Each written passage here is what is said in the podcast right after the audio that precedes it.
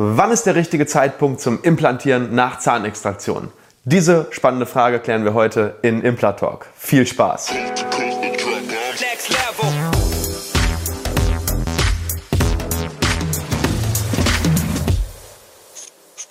Hallo liebe Community, mein Name ist Dr. Stefan Helker und ich heiße euch herzlich willkommen bei der Audioversion unseres erfolgreichen YouTube-Formates Implatalk. Sollten dir die visuellen Einblendungen an der einen oder anderen Stelle fehlen, komm gerne nochmal auf unseren YouTube-Kanal und schau dir das passende Video an. Und jetzt viel Spaß mit dem Podcast. Wann ist der richtige Zeitpunkt nach einer Zahnentfernung, um ein Zahnimplantat zu setzen? Wir bekommen bei fast jeder Implantatberatung nach Extraktion genau diese Frage. Wann können wir anfangen? Und die spannende Frage wollen wir heute einmal beantworten. Ähm, und das Wichtigste, um diese Frage zu beantworten, ist eigentlich das folgende. Warum ist der Zahn überhaupt gezogen worden? Und da gibt es viele Gründe. Es gibt zum einen die Möglichkeit, dass der Zahn Karies hatte. Es gibt die Möglichkeit, dass der Zahn locker war. Er könnte abgebrochen sein oder er könnte extrem entzündet gewesen sein. Und genau hier gibt es ganz verschiedene Protokolle, denen man folgen sollte. Und äh, da gehen wir jetzt einmal durch, sodass du einen Überblick darüber bekommst. Also, Fall Nummer 1 ist, der Zahn hatte eine so große Karies, dass er nicht mehr erhalten werden konnte. Oder der Zahn hatte eine Fraktur. Und wichtig ist, dass bei diesen beiden Fällen die Wurzel intakt ist und keine Entzündung hat. Wenn wir das haben, dann haben wir eigentlich zwei mögliche Varianten. Die erste ist das, was viele Leute gerne möchten. Das ist die sogenannte Sofortimplantation. Das heißt, ich kann den Zahn ziehen und wenn ich es schaffe, dass das Knochenfach, also das Knochenfach, wo vorher die Wurzel drin war, intakt bleibt, das zeige ich dir einmal hier in diesem Bild, dann ist es möglich, ein Implantat und vorausgesetzt natürlich ist es genug Knochen da, sofort einzusetzen. Das heißt, ich bohre dann im Prinzip, nachdem ich den Zahn gezogen habe, ähm, das Loch für das Implantat, das siehst du einmal hier und kann dann in, diesen, in dieses Knochenfach das Implantat einbringen und wenn an den Rändern, weil das ist ja sicherlich nicht ganz deckungsgleich, das Implantat und das entstandene Knochenfach, fülle ich das Ganze mit Knochenersatzmaterial auf und nähe das zu. Der Vorteil ist natürlich, ich spare extrem viel Zeit, es ist ein Eingriff und ähm, bei einwurzeligen Zähnen klappt das wirklich wunderbar und ich habe den maximalen Knochenerhalt. Jetzt gibt es immer die Alternative, nämlich die klassische Variante. Ich kann auch hingehen und sagen, okay, wir warten so 10 bis 12 Wochen ab und der Knochen heilt ganz in Ruhe aus. Das heißt, ich ziehe den Zahn, versuche natürlich trotzdem das Knochenfach heile zu lassen. Wenn ich es nicht heile lassen kann, dann ist das sowieso die einzige Variante, die sinnvoll ist in den meisten Fällen. Und nach drei Monaten ist der Knochen konsolidiert. Das heißt, ich habe da kein Loch mehr, sondern ich habe diese Alveole wieder mit Knochen gefüllt ähm, und dann kann ich in dieses Knochenfach ganz normal mein Implantat setzen.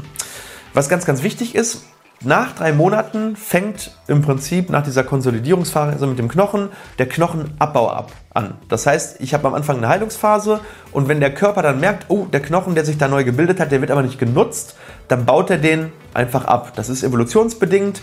Ähm, der Körper soll möglichst leicht sein, möglichst effektiv, der soll nicht so viele Kohlenhydrate nicht so viele Kalorien verbrauchen und deswegen haben sich in der Evolution diejenigen durchgesetzt, die möglichst ökonomisch mit ihren Ressourcen gehaushaltet haben und deswegen wird alles, was nicht benötigt wird, dazu gehört auch Muskelmasse, dazu gehört alles, was der Körper einfach ähm, hat, was Kalorien verbraucht und damit eben auch Knochen, ja, der baut sich dann nach einer Zeit ab. Ähm, und zweitens der zweite Grund, warum man nicht länger warten sollte mit so einer Implantation als drei bis sechs Monate, ist, dass wenn eine Lücke entsteht durch das Ziehen des Zahnes, können Zähne in die Lücke kippen.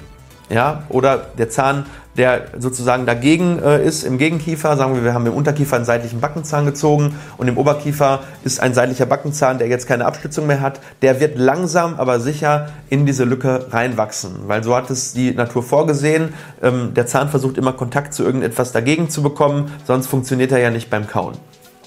Gut, ähm, jetzt haben wir diesen einen Fall, dass wenn wir keine Entzündung haben, abgefrühstückt. Jetzt kommt der zweite Fall, was ist, wenn der Zahn aber eine Entzündung hat, eine Zyste, einen eitrigen Abszess oder ähm, wenn zum Beispiel da ähm, ja, eine Fraktur war und, und, und die hat sich entzündet.